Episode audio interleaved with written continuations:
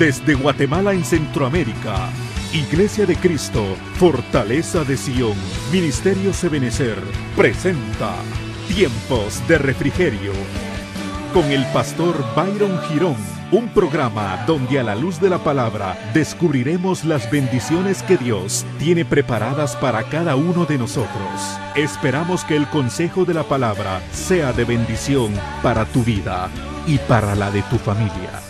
Bienvenidos. Debemos de entender, amado hermano, que en la línea de secuencia de eventos bíblicos, la iglesia novia debe de estar muy clara, amado hermano, de qué es lo que está aconteciendo y sucediendo en el mundo entero. Nosotros como iglesia no podemos aislarnos, amado hermano, de absolutamente nada de estos eventos, máxima en el entendido que somos iglesia novia. Hemos entendido, hermano, que la iglesia desde la perspectiva relacional, como aparecía eh, antiguo testamentariamente, estaba diseccionada en el tabernáculo en tres fases grandes.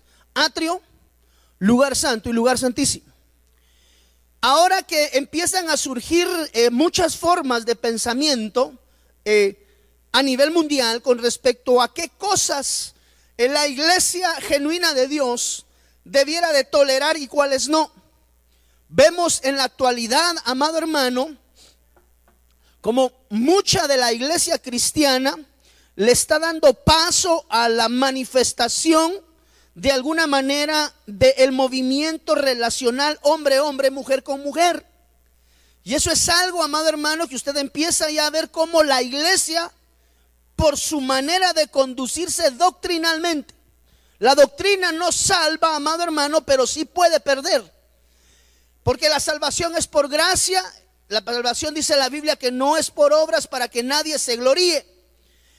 Y tenemos que entender, amado hermano, que estamos como iglesia novia esperando eh, el tiempo del arrebatamiento, el segundo advenimiento de nuestro amado Señor Jesús que permanecerá en los aires para hacer ese encuentro con la iglesia novia y juntamente descender al periodo de la gran tribulación. Entonces, cuando usted encuentra, por ejemplo, acá, tenemos el evento primario de, no sé si, si tienes por ahí el, perdón, que ese tiene puntero, si no estoy mal. Perdón. Gracias, mi hijo. Dios te bendiga. El, el orange.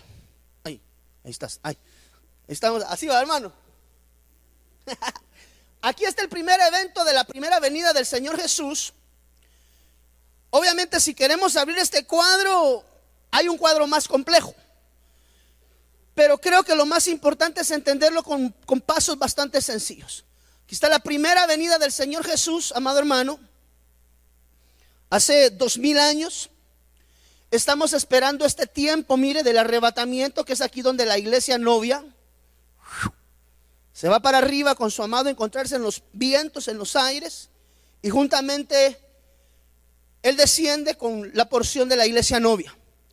Posteriormente a este tiempo que todavía no se ha dado, que estamos esperando que se dé, que es muy corto realmente el tiempo, eh, cronológicamente hablando, para que suceda ese evento, Posteriormente al tiempo del arrebatamiento en el cual yo declaro en el nombre del Señor Jesús que usted ya no va a estar aquí, amado hermano, sino que usted va juntamente con esta flechita, ve, para arriba. Viene un tiempo de gran tribulación. Este es un tiempo donde eh, la porción de la iglesia que se mantenga terrenamente todavía tendrá un tiempo de lavar sus ropas. Lo único que ese periodo va a ser un poco más complicado y más difícil porque aquí ya va a estar manifiesto, amado hermano, de alguna manera eh, nuestro amado Señor. En esa segunda venida cae a juzgar al mundo. Aquí vino a traer a la novia a los aires para descender por acá, mire. Pero ya al reino milenial para juzgar. Y después de ese reino de mil años, la eternidad. Ahora, debemos como iglesia novia estar muy al tanto, porque mire, cualquier, cualquier señorita que esté ahorita, por ejemplo, en proceso de, de bodas, ¿habrá alguien aquí, alguna pareja que estén planificando boda? Mire, hermano, la pareja de novios son los que tienen que estar encargados y al tanto del minuto a minuto. Las personas que trabajan en eventos saben que para que un evento salga realmente como debe de ser, se maneja un esquema de minuto a minuto en el cual le van enseñando a uno qué sucede paso por paso. Ahora, lo interesante de esto es que cuando vamos y examinamos en la Biblia, encontramos muchas señales, amado hermano, que deben de ser consideradas por la iglesia novia. ¿Por qué por la iglesia novia? Usted ve ahora como, eh, regresando al tema anterior, uno empieza a ver iglesia presbiteriana probando relaciones conyugales, hombres con hombres y mujeres con mujeres. Usted empieza a ver cómo la iglesia se divide unos a favor y otros en contra. Definitivamente cuando nosotros vamos al contexto de la palabra, entendemos que la relación entre dos personas del mismo sexo es pecado. O sea, no hay para dónde lo quieran jalar, aunque hagan versiones de Biblias en esa línea, que no es a eso a lo que le vino a predicar, al final del día, esa, esa es una relación que Dios nunca va a bendecir. Porque queda establecido desde el libro de Génesis que se unirá varón con mujer. Punto. Cualquier situación que se salga de eso, hay un trastoque de parte del enemigo. Recuerdo que dice la Biblia que Dios ama al pecador, lo que aborrece es el pecado. Entonces, todas estas personas que están con este tipo de situaciones, quiero decirles hoy, a través de la televisión, que el Señor tiene un plan perfecto para sus vidas. Y que de ahí se puede salir. Es una condición que definitivamente, por cualquier lado que le entremos bíblicamente hablando, vemos que solamente existe infierno para esa relación. No hay para dónde, aunque haya iglesia de atrio que diga que se puede. Aunque hagan sus versiones especiales para probarlo, nosotros sabemos que Dios bendice la unión conyugal varón-hembra. Punto. Y cualquier otra variante, porque también ahora resulta que también la poligamia puede ser eh, metida dentro del contexto de la relación. Es decir, un hombre casarse con muchas mujeres. Honestamente no he cotejado alguna información que he leído en la internet, pero en Europa creo que quieren legalizar la relación entre padres e hijos. Y eso también la Biblia, quieren legalizar todo lo que la Biblia dice. Ahora, esto es delicado, hermano, porque eso es llevar a la, a la cultura, amado hermano, esto es llevar a la raza del hombre a un proceso de involución que definitivamente el único camino al cual los suben es el camino al infierno, amado hermano, como cantaban aquellos en el mundo, Highway to Hell, amado hermano, carretera al infierno. Entonces, cuando nosotros empezamos a ver iglesia de Dios que aprueba estas cosas, diciendo que no hay problema, que hay derechos, amado hermano, estamos acercándonos a los días de Noé y a los días de Lot. Dice la Biblia, mire, en el libro de Lucas, capítulo 17, versículo 25 al 30, versión Reina Valera. Pero primero es necesario que padezca mucho y sea desechado por esta generación. Ojo, por favor, como fue en los días de Noé, hay, parámetros que nos permiten a nosotros. Mire, pues, por ejemplo, cuando usted va al puerto de San José, obligadamente tiene que pasar por el peaje. Si es que se va por... Ajá, exacto. Se agarra la antigua carretera a saber si llegará, hermano, porque se le quedan prendidos los shocks y los amortiguadores. Ah, ya está buena. Gloria a Dios. Ya vio lo que es no transitar esa carretera, ¿verdad? Pero cuando usted va para el puerto por la buena carretera, aunque ahora dice que las dos están buenas, tendría que irlo a chequear. Cuando usted pasa por el peaje, dice, voy en camino correcto. Entonces hay señales en el camino del Hijo de Dios que debe de considerar, amado hermano, para saber y entender que va sobre la senda correcta. Entonces dice la Biblia que como fue en los días de Noé, así también será en los días del Hijo del Hombre, Jesús. Dice la Biblia que comían, bebían, se casaban y se daban en casamiento. Hasta el día en que entró Noé, póngale, ese es otro parámetro, días de Noé, en el arca. Y dice la Biblia que vino el diluvio y los destruyó a todos. Asimismo sucedió en los días de Lot. Mire pues, comían, bebían, compraban, vendían, plantaban, edificaban.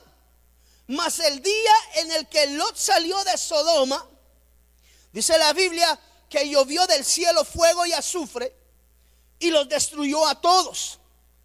Versículo 30. Así será, o sea que deja plasmados parámetros antiguo testamentariamente que nos dan una luz muy exacta de qué cosas son las que se van y las que se están moviendo ya en el entorno espiritual en estos días, de los cuales tú y yo como iglesia novia debemos de estar expectantes. Ahora es donde tú vas a poder entender que van a haber hermanos en Cristo que no van a hablar tu mismo lenguaje. Van a haber hermanos en Cristo que van a tener tolerancia hacia ciertos aspectos de una vida permisiva. Pero que la iglesia genuina, amado hermano, la iglesia novia, la que salió del atrio, pasó en lugar santo y buscó la santidad en el lugar santísimo, llamados, escogidos y fieles, fruto más fruto y mucho fruto, aquella que ha dado mucho fruto, amado hermano, es una iglesia que tiene que estar expectante de los eventos porque el día de la boda se acerca. La novia cuando se va acercando a la fecha se pone más nerviosa, pero no deja de conocer ninguno. Bueno, si es diligente, si es diligente, no deja de conocer los eventos que se están marcando previo a la boda. No sé si me estoy dando a entender, hermano. Ok, ahora aquí hay dos cosas que son bien interesantes que usted y yo debemos de considerar en esta mañana. Y me dijo el Señor, llévalos de regreso a como fue los días de Noé y a como fue en los días de Lot. Entonces los días de Noé y los días de Lot marcan parámetros específicos, amado hermano, que nos dejan ver que estos dos pasajes, mire, son tipos de días de los cuales el Señor dice que como en esos días, o sea que tenemos que considerar los días de Noé y los días de Lot para ver qué de eso está sucediendo hoy.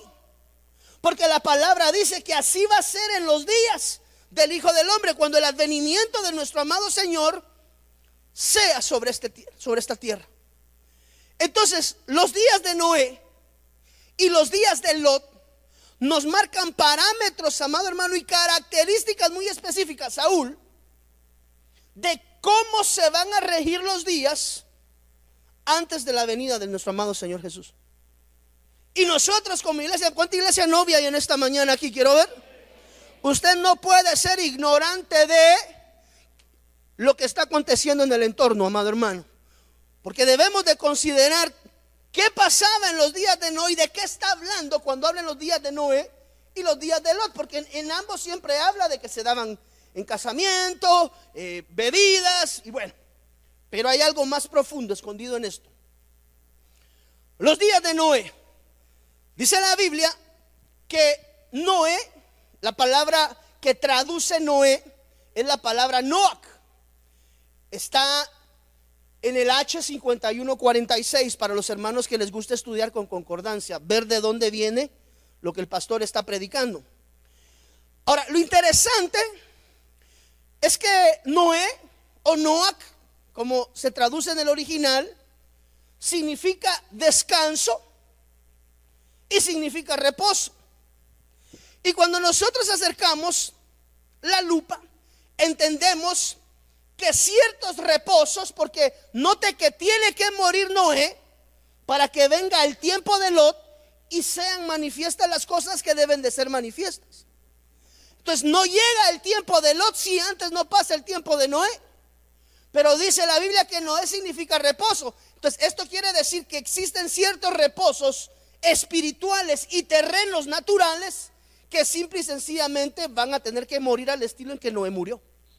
No sé si me estoy dando a entender, hermano. O sea, hay una terminación de eventos al estilo de Noé para que se manifieste también los días de Lot. No le quite la puntalada que Noé significa reposo, significa descanso. Esto quiere decir que si murió Noé para la manifestación de los tiempos de Lot, antes de la manifestación de la venida del Señor a esta tierra, van a tener que morir ciertos reposos en el entorno natural y espiritual. Ahorita se la, se la barajeo un poquito más, más sencillo. Dice el libro de Génesis en el capítulo 8, versículo 4, versión Reina Valera, posó el arca en el séptimo mes. Y a los 17 días del mes, sobre los montes de Ararat. Ahora yo le pregunto, Herbert, a usted hermano que me ve ahí, ¿qué significa el arca? El arca, dice la hermana, que significa Cristo. ¿Perdón? La presencia, dice la hermana, ¿alguien más que me quiera ayudar? Salvación. Excelente. El reposo del arca se acaba. Y esto es algo, amado hermano, de lo cual, la mira hermano, yo creo que Dios nos está hablando en esta mañana, definitivamente.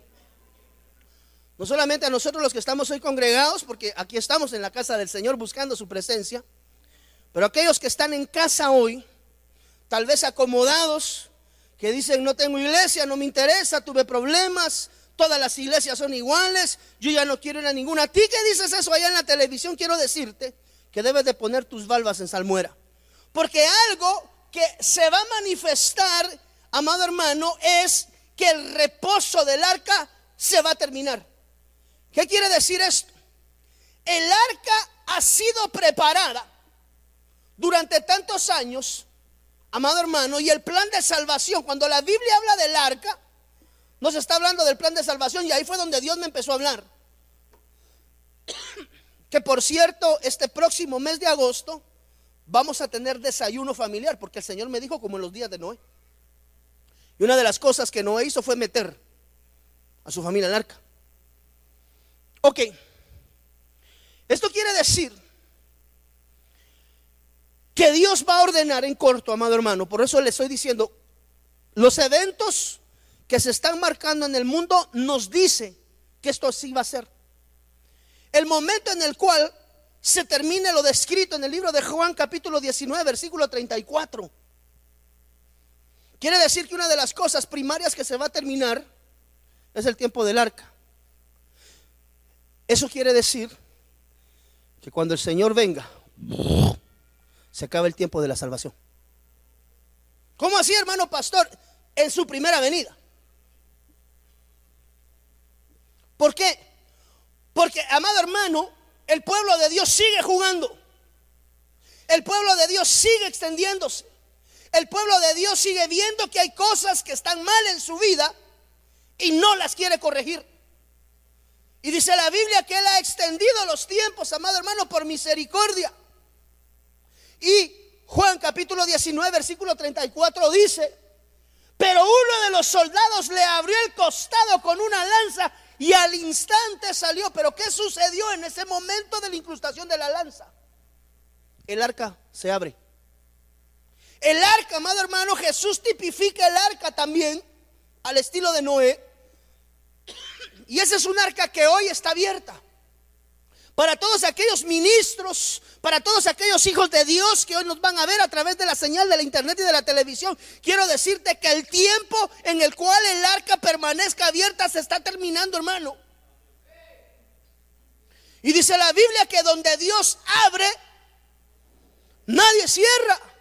Pero también declara la Biblia, cuando usted va al Antiguo Testamento encuentra que la puerta no, del arca no la cerró Noé, la cerró Dios. Y nadie puede abrir una puerta de un arca que haya sido cerrada.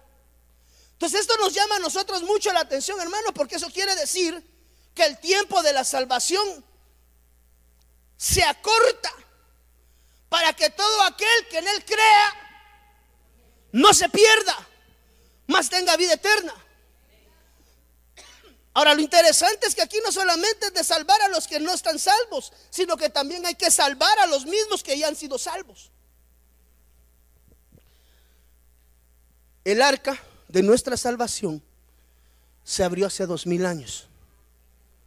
Cuando un soldado incrustó una lanza en el costado de Jesús, abriendo, esa es una puerta abierta, es una figura de la aperturación de una puerta, de un arca llamada Cristo Jesús, para que todo aquel que en Él crea no se pierda, más tenga vida eterna.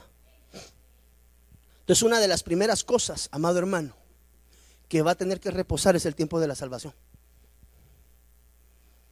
Eso quiere decir que los días y las horas están contadas. Porque increíblemente, dentro de la iglesia, todavía hay muchas personas que han perdido su condición de salvación a pesar de estar congregándose. Mire, hermano, esta es una llamada, como, como dicen en aquel programa, una llamada a la reflexión.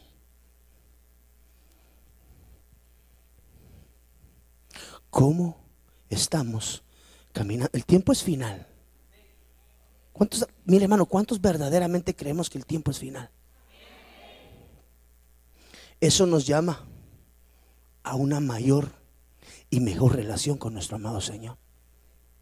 Entonces, una de las primeras cosas que van a reposar, póngale ojo como en los días de Noé, porque una de las cosas que en corto se va a acabar, amado hermano, es la salvación. ¿Desde qué perspectiva? De que cuando el Señor venga y se lleve esa porción de la iglesia a los vientos, a la que es novia, el arca se cierra. Eso es tremendo. Mire lo que dice jueces capítulo 3 versículo 10. O sea, hermano, mire, ¿qué le quiero decir con esto? Ordénese. Porque el día y la hora, es que este es lo delicado, hermano, y se lo tengo que decir, el día y la hora nadie lo sabe. Y si por ejemplo tú ya estás aquí bellamente sentado, escuchando la prédica, gloria a Dios, aleluya, pastor, pero tu relación con Dios no está como debe de estar, hermano, puede ser el arrebatamiento y si te quedas ya la basta, hermano. Porque cuando la iglesia sea arrebatada, el arca se cierra. Aunque haya sido el arrebatamiento y con mucho respeto y amor lo digo, aquí pudimos haber estado dirigiendo la alabanza cuando... ¿Y la iglesia? ¿Qué se hizo la iglesia? Dos, tres, cuatro, cinco, declaremos, ¿verdad? Que vamos todos. O tal vez va a estar el ministro predicando, aleluya, y Cristo. Solo se quedó alguien por ahí Porque mire, hermano, ¿quién está seguro que hoy va a la presencia de Dios si el Señor lo llama directamente? Porque su condición y su calidad de vida es recta y correcta delante de los ojos de Dios.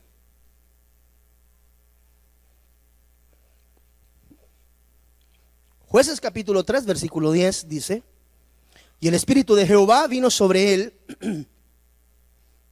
y juzgó a Israel y salió a batalla y Jehová entregó en su mano a Cusán Rizataim, rey de Siria, y prevaleció su mano contra Cusán Rizataim y reposó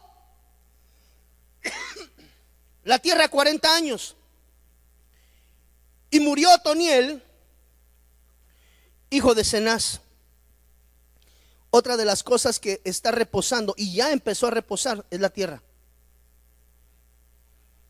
¿Cómo así, hermano pastor? La tierra empezó a reposar. Mire, o perdón, el reposo de la tierra termina. Perdón, perdón, perdón. El reposo de la tierra termina. ¿Cómo así?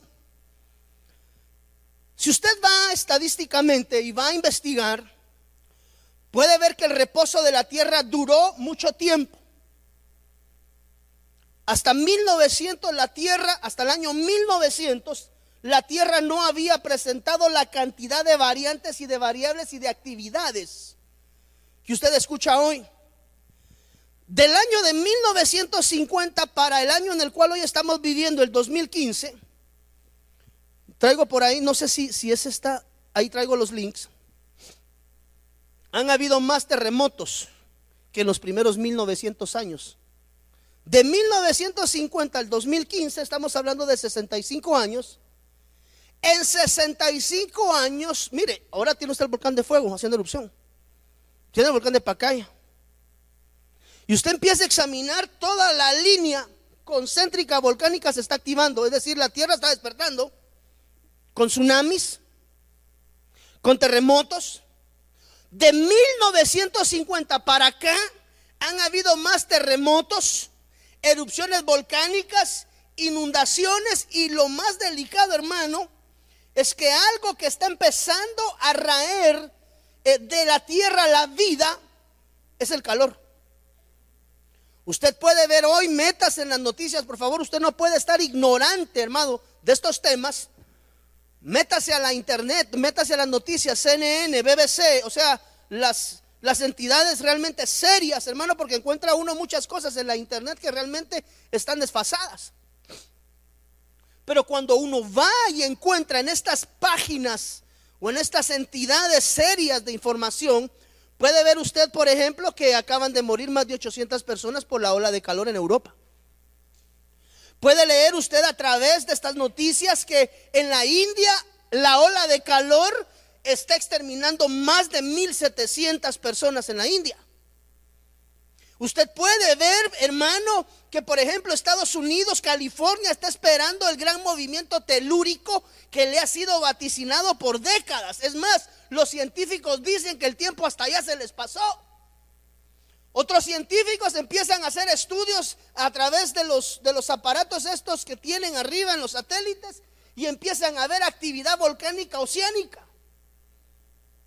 Por ejemplo, en Yellowstone, yo no sé si usted sabe que ahí está un megavolcán instalado, que de cierto tiempo para acá, del 1950 para acá, se activó. Pero estamos hablando que es un volcán que solamente el cono central del volcán, no sé si mide 30, 40, 50, 60 kilómetros, tal vez me lo pueden buscar en internet. Estamos hablando, hermano, que del cono del volcán es casi que de aquí a Escuintla, el perímetro. Entonces una de las cosas que debemos de ver es que la tierra dejó de reposar, amado hermano. Usted ve tsunamis, terremotos, huracanes como no se habían dado, amado hermano. Y eso yo no necesito venderle la idea. Encienda la televisión, ponga CN en español y usted se va a dar cuenta que lo que le estoy diciendo es cierto. Mire, pues quiero, quiero, quiero avanzar a lo largo de esto. Regáleme un segundito.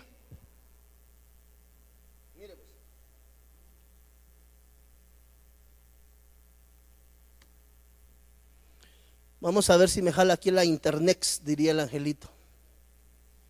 A ver si jala la Internex. No jala, hermano. Ah, bien, ahí viene. El cambio climático. Mire lo que dice acá el cambio climático, ¿sí, se logra leer desde atrás? El cambio climático se ha acelerado en los últimos 10 años, según el informe mundial del clima. O sea, esto no lo está diciendo el Insibume. Si le quiere el Insibume le digo, a ver si será cierto. Pero lo está diciendo el informe mundial del clima. Ahí está la página, si quiere usted el link se lo doy. A pesar de la información científica de la que hoy disponemos sobre los efectos del calentamiento global, el cambio climático se ha acelerado. Ah, se acabó el reposo de la tierra. Es una de las cosas que debemos de ver los entendidos en tiempos, no los profetas, sino que dice la Biblia que la tribu de Isaacar era entendida en el discernimiento de los tiempos. Dice acá, miren, un periodo caracterizado por las precipitaciones, temperaturas extremas y numerosos fenómenos meteorológicos extraordinarios, según la OMM. Esta es la principal conclusión del informe de la década del 2001 al 2010 sobre el clima mundial, según el documento elaborado a partir del análisis de los datos meteorológicos de 102 países. Y esta década se produjeron inundaciones en el 63% de los países. Mire, que participan en el estudio, mientras que el 43 se registraron problemas de sequía. ¿Qué quiere decir eso?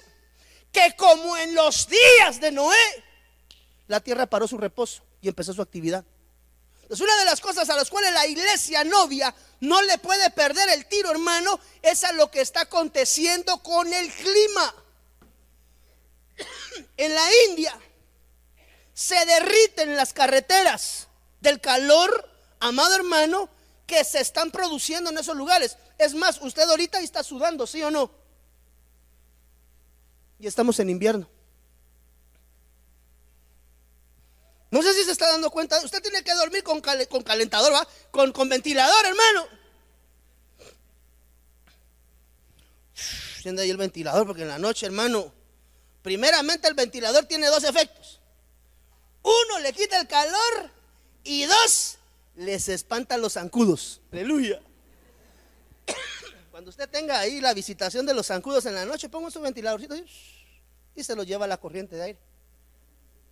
Entonces ya puede dormir tranquilo. En grandes zonas del hemisferio norte, el volumen de las precipitaciones se situó por encima de la media. Quiere decir que la tendencia es al alza. Eso es por mencionar algo. Mire, mire este otro.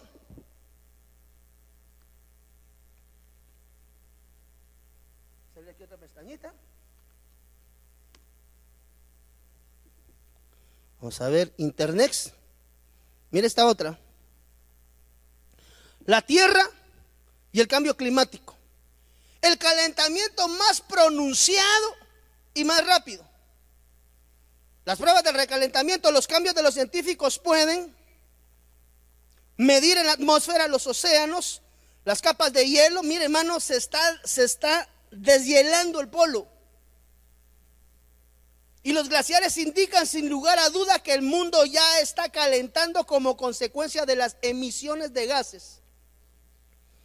Registros de los años más cálidos, es decir, los más calientes, en los últimos, en los últimos 100 años, entre 1906 y el 2005, la temperatura media de la superficie aumentó en 0.74 grados centígrados y el calentamiento es mayor en tierra firme que en los océanos pero los océanos también se están calentando. Ahí están los links. No voy a tratar de venderle la idea. Usted ya vio que la información es fidedigna. Ir a traer a páginas que realmente son, son creíbles. Entonces, una de las cosas que vamos a entender para saber que el tiempo se está acercando es el calor que usted y yo hoy estamos viviendo. ¿Por qué? Porque dice la Biblia que así como en los tiempos de Noé, para el reposo de la tierra. La tierra estaba tranquila hasta el año 1900, de ahí empezó a despertar. Ahora nosotros vemos actividades volcánicas por todos lados, amado hermano. Mire, yo no le vine a dar a usted una clase de geología, porque no es mi interés. Lo que le estoy diciendo es considere, porque los tiempos son los tiempos como los días de Noé. Mire lo que dice aquí la Biblia, segunda de Corintios capítulo 7, versículo 5.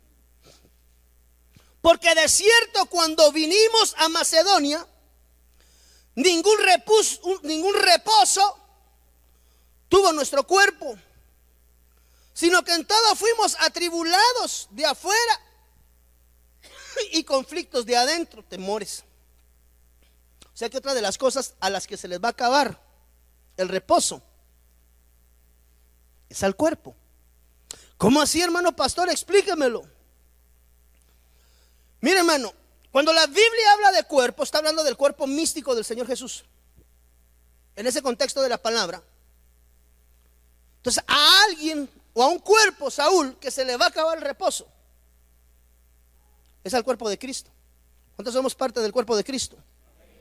Quiere decir que, mire, hermano, mire, se le acaba el reposo. ¿Cómo así, hermano pastor? Vamos de regreso a la internet porque esto tengo que estarlo documentando. En otros años le hubiera dicho, esto va a pasar, hermano. No, ahora le estoy diciendo, esto está pasando. Porque hace 30 años hubiéramos predicado, hermano, arrepiéntase y conviértese porque esto va a pasar. No, ahorita vámonos al link que conseguí el día de ayer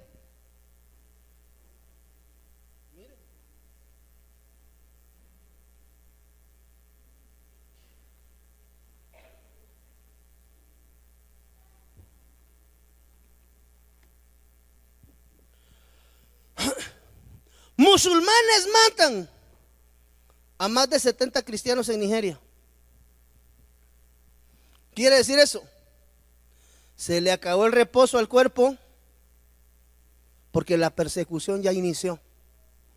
Usted ve en Medio Oriente que los cristianos huyen de sus aldeas ante la inminente llegada de esa plaga, amado hermano, porque no se le puede llamar de otra manera, a ese ejército que se llama ISIS. Musulmanes tribales han matado a más de 70 cristianos, bueno, en el estado de Plateau, Nigeria, en las últimas semanas. Según el medio nigeriano Daily Post, los ganaderos de Fulani atacaron a más de ocho aldeas el 25 de abril.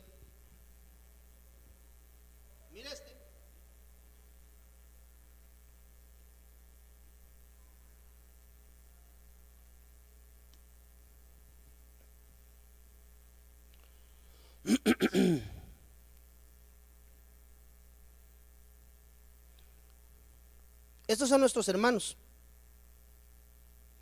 Isis, mire la noticia que dice acá, Isis desmembra a hombre atacado en cruz y justifica, sí, a hombre atado en cruz y justifica la barbarie con citas del Corán. Hermano, usted hoy está aquí el día domingo, ahorita nuestros hermanos en Medio Oriente están huyendo por el desierto para ver que no los maten. Hoy, hoy, no le estoy predicando de las noticias que van a venir en 10 años. Hoy, el reposo al cuerpo místico del Señor Jesús, como en los días de Noé, se le acabó. Usted me dirá, hermano pastor, pero eso es Medio Oriente. Mire esto.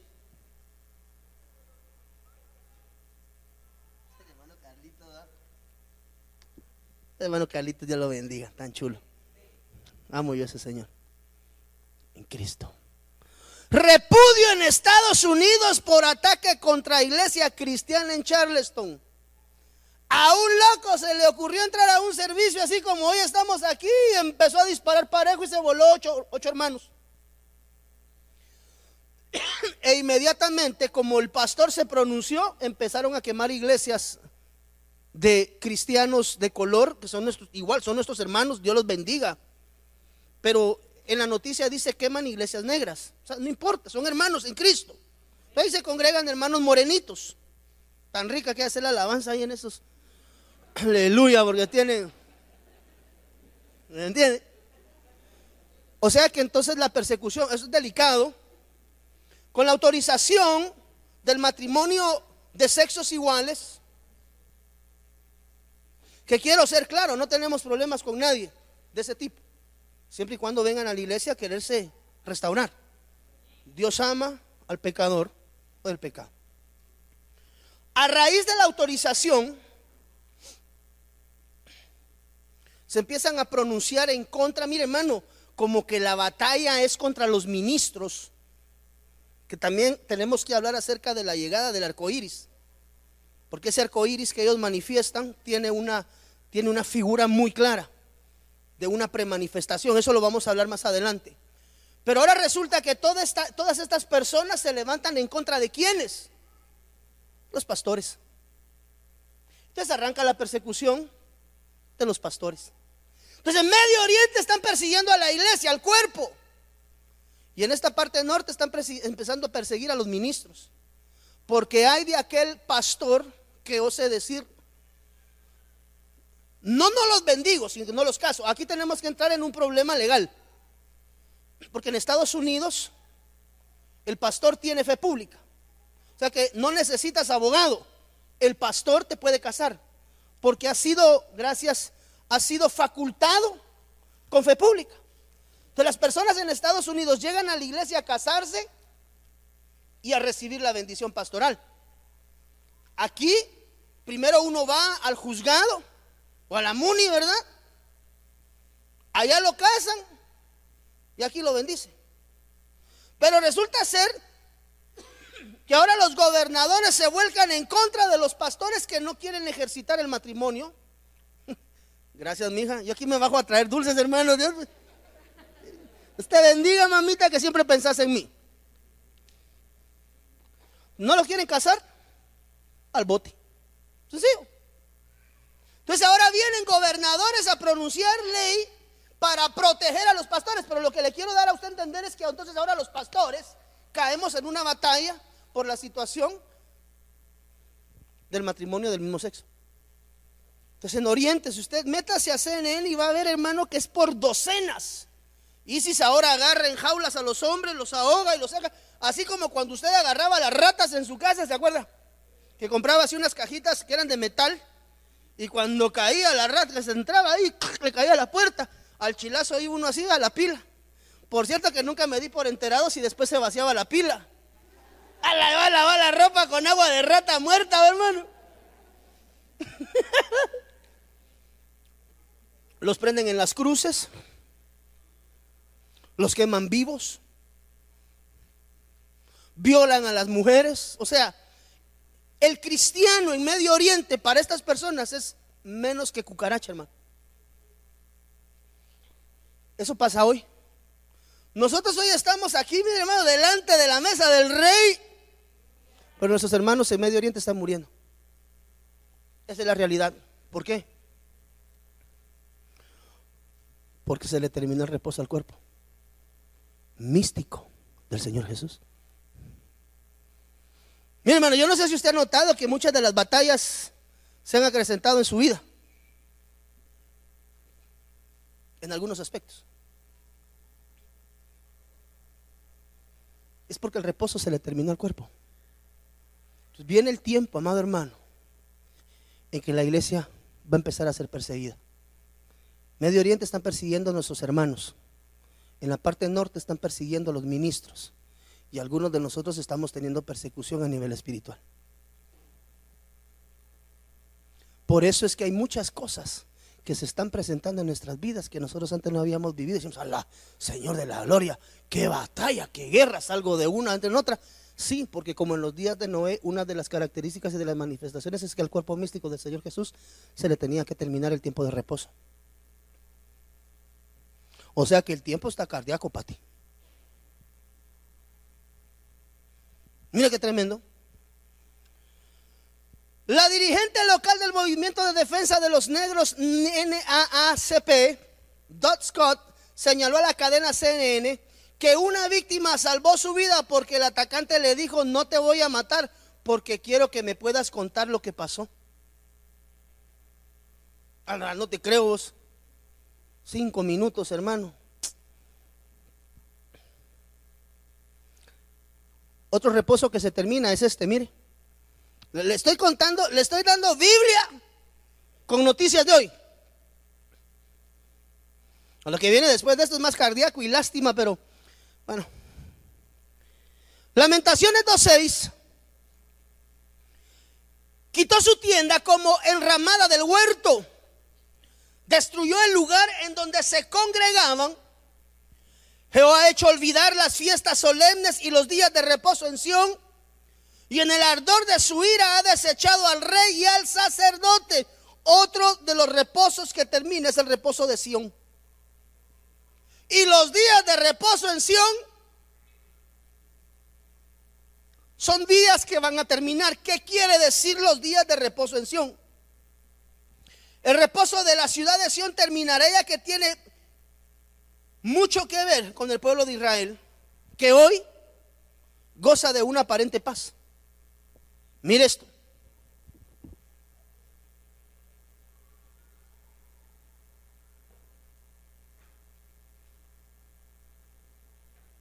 A otros, a los que se les termina el reposo, Walter, es a Israel. Y mire lo que dicen las, las noticias.